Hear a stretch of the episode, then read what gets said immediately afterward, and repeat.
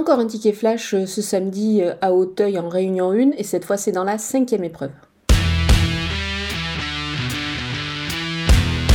Le numéro 7, Il y va des obos, euh, débute sur les haies. C'est une pouliche qui a réalisé des performances plutôt intéressantes en plat.